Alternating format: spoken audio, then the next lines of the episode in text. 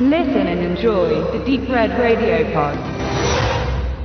Synthwave, Carpenter Brut, Nostalgie, VHS-Core und ein Bild der 80er, wie es so nie existierte. Quasi Blade Runner auf Speed.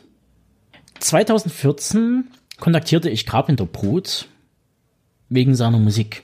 Diese Mischung aus Synthwave, Rock, paar Metal-Elementen drinne, sehr zügig, wie man es eigentlich schon fast gewohnt ist von den äh, Elektropionieren aus Frankreich, äh, wie Justice zum Beispiel. Und ich wollte ihn gerne für mein Soundtrack-Special gewinnen. Das hat dann auch geklappt und dieses wurde 2015 ausgestrahlt. Zu diesem Zeitpunkt kannte Carpenter Brut in Deutschland, ja, ich würde fast schon behaupten, nur eine Handvoll Leute. Das kam dann erst einige Jahre später, der große Hype, speziell durch die Retrowave-Welle. Wo die große Welle losging, machte Carpenter Brut gemeinsame Sache mit ein paar Kreativen, speziell mit Seth Ickerman. Und dieser produzierte einen Videoclip für einen Carpenter Brut Song namens Turbo Killer.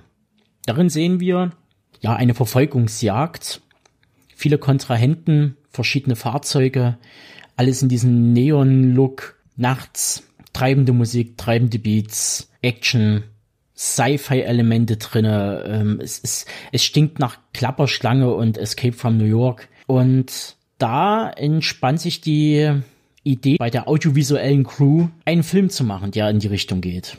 Und so beschloss man im Dezember 2016 eine Crowdfunding-Kampagne zu starten und einen Film zu drehen namens Blood Machines. Eigentlich war damals geplant, diesen 30 Minuten gehen zu lassen. Und die Crowdfunding-Kampagne ist aber so eingeschlagen, dass man sich dazu entschied, das Ganze auszuweiten. 2017 wurden riesengroße Sets gebaut, sehr große, teure Technik rangekarrt, Kameratechnik, um wirklich das Bestmögliche rauszuholen. Und zwischenzeitlich ist auch ein David Sandberg mit an Bord gekommen als Produzent. Diesen werden einige kennen durch seinen furiosen Kurzfilm Kong Fury, der zwar eingeschlagen hat wie eine Bombe, aber leider nicht das eingelöst hat, was man sich gewünscht hat. Viel Style over Substance, ähm, ein Punkt, den auch leider Blood Machines trifft. Dazu kommen wir gleich. Es wurde eine zweite Crowdfunding-Kampagne gestartet, weil man halt so viel Filmmaterial produziert hatte in 2017, 2018, dass man gesagt hat, so, okay, vielleicht können wir daraus einen längeren Film machen. Je mehr Geld zusammenkommt, umso größer wird die Produktion. Was dann auch passiert ist, eine letzte Crowdfunding-Kampagne hat Anfang Mai 2019 stattgefunden und man entschloss sich, einen 50 Minuten daraus zu machen. Und das Ergebnis lag mir jetzt vor. Ich bin einer derjenigen Packer, Unterstützer, Supporter, die bei der letzten Kampagne mit eingestiegen sind, weil ich die erste einfach mal verpasst habe und habe mir halt ein Gesamtpaket gesichert. Ja, was habe ich nun dafür bekommen? Das ist eine gute Frage. Kommen wir vielleicht zum groben Plot, um was es eigentlich in Blood Machines geht. Wir begleiten zwei Kopfgeldjäger, die beauftragt wurden, wahrscheinlich von einer großen Regierung, eine KI beziehungsweise eine parasitäre KI aufzuspüren und zu jagen. Und diese im Bestfalle der Regierung auszuhändigen. Das ist eigentlich der grobe Plot. Von dem eigentlichen Konzept von Turbo Killer ist nicht mehr viel übrig geblieben. Dann bei Blood Machines. Die Autos wurden ausgewechselt und wurden durch Raumschiffe ersetzt. Und wir befinden uns in einem ziemlich psychedelischen Kosmos, zumindest was die Optik angeht. Neonfarben, man hat viel mit diesen Liquid Oil Generator Visuals zu tun, die vielleicht einige kennen aus äh, diesen 70er Jahren Acid Movies. Äh, das wird halt vermischt mit diesem ganzen Neon-Faktor. Das ist im Groben das Konstrukt, mit dem wir es hier zu tun haben. Und man kann vielleicht sagen, schon vorweg, äh, Blood Machines ist ein, naja, wie einige schon schrieben, ein 50-minütiger äh, Carpenter Brut Musikvideoclip. Und dem kann ich auch beipflichten, wenngleich die Macher dahinter noch eine Thematik anstrebten, die das Ganze etwas naja, etwas mehr Wertigkeit verleihen und äh, vielleicht ein bisschen herausheben aus der stumpfen Unterhaltung. Auch wenn es etwas schwer fällt und ihm nicht hundertprozentig gelungen ist. Kommen wir grob zum Worldbuilding. Eins der großen Vorbilder liegt in Fritz Langs Metropolis. Speziell in, im Maschinenmenschen und der Hore Babylon. Denn die Raumschiffe werden von KIs gesteuert. Im Falle unserer zwei, ja, Kopfgeldjäger und deren Schiff ist es eine KI, die in einem mechanischen Bildnis einer werdenden Mutter steckt. Und das zieht sich durch den kompletten Film. Es geht hauptsächlich um Feminismus, Emanzipierung und die Infragestellung des Patriarchats. Diese besagte KI, die gejagt werden soll, manifestiert sich als Frau.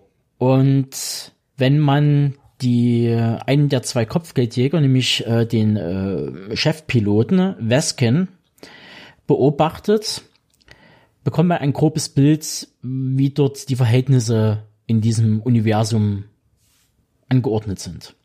Er ist ein ungehobelter, unsympathischer Mensch mit völlig übersteigertem Selbstbewusstsein.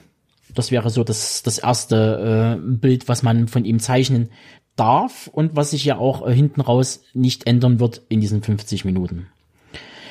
An seiner Seite gestellt ist sein alternder Mechaniker namens Lago, der auf seine letzten Tage ja die raue Schale verliert und ein weiches Herz offenlegt. Er hat große Sympathien für die KI des Schiffs oder das Schiff ist wie ein Bioorganismus.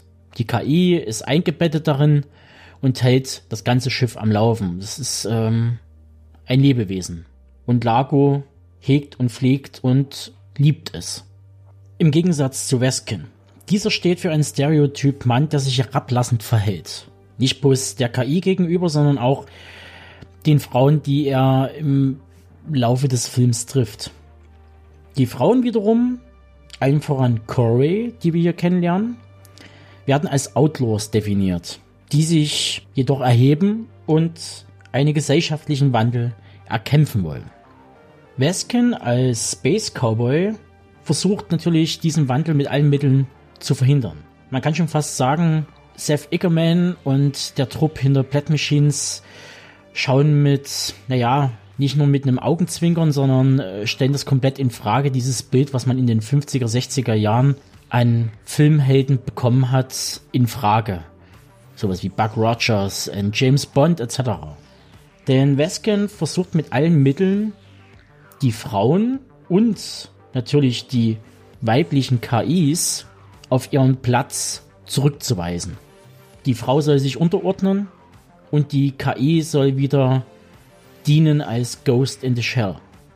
Doch der Wandel hat bereits stattgefunden. Am Ende gibt es den Aufstand des Matriarchats in Form der weiblichen KIs, der Mimas. Es kommt zu einem Showdown auf einem Raumschifffriedhof, einem Schrottplatz und sämtliche ausgemusterten Raumschiffe und deren Seelen werden reaktiviert und werden in den Kampf geschickt. Was damit endet, dass der Aufstand gelingt und die Männerwelt stellvertretend durch die Figur des Vesken zukünftig den Platz anstelle einer Frau als Ghost in the Shell einnimmt. Soweit die Story und der übergeordnete Metaplot. Kommen wir kurz zum Look. Blood Machines vereint viele Filme und Pop-Referenzen. Allen voran natürlich Metropolis über Buck Rogers, das fünfte Element und Altered States, was den Psychedelic Look angeht. Allerdings hat man das mit so viel Liebe zum Detail umgesetzt, dass man schon ins Staunen gerät. Wenn man überlegt, dass der Film durch Crowdfundings und etwas größere Sponsoren auf ein Gesamtbudget von 500.000 äh, Euro kam, oder US-Dollar, das weiß ich gerade nicht ganz genau, ist schon wirklich erstaunlich, was man damit alles anstellen kann. Und bevor ich zu meinem Fazit komme, möchte ich noch kurz den Cast erwähnen. Zum einen die Figur des Vesken. Dieser wird von dem Dänen Anders Heinrichsen gespielt. Und den konnte man bereits in Luc Bessans Valerian und in der Krimiserie Das Team an der Seite von Jürgen Vogel erleben. Als zweites wäre Alissa Lasowski zu nennen, die in Blood Machines die treibende Kraft Corey spielt. Und die konnte bereits mit David Bowie in Blackstar und darüber hinaus in der hochgelobten Serie Versailles über Ludwig XIV., König von Frankreich, brillieren. Und dann eine Figur, die mir wirklich gut gefallen hat, und das war halt eben der Mechaniker Lago, gespielt von Christian Eriksen. Und er hat bereits eine 50-jährige Filmkarriere hinter sich. Und zu seinen bekanntesten Arbeiten zählen zum Beispiel Stephen Frears Gefährliche Liebschaften, Randall Wallace, der Mann mit der eisernen Maske und Sorrentinos The New Pope, die Serie mit Jude Law in der Hauptrolle. Nun gut, mein Fazit. Es ist ein Musikvideo. Es geht 50 Minuten, es ist Style over Substance. Und mehr wollten sie wahrscheinlich auch nicht bringen. Und mehr habe ich auch nicht erwartet. Der Metaplot, den man reingebaut hat, dient eher als Vehikel, um eine Lightshow zu präsentieren. Man kann auf jeden Fall sagen, es ist ein ambitioniertes Projekt und von diesen beiden Kreativen, Ickerman und Hernandez, wird man definitiv noch einiges hören.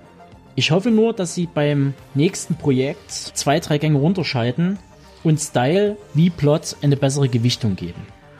Ansonsten bleibt mir nur zu sagen, dass ich nicht weiß, wie die Verwertungspläne genau aussehen.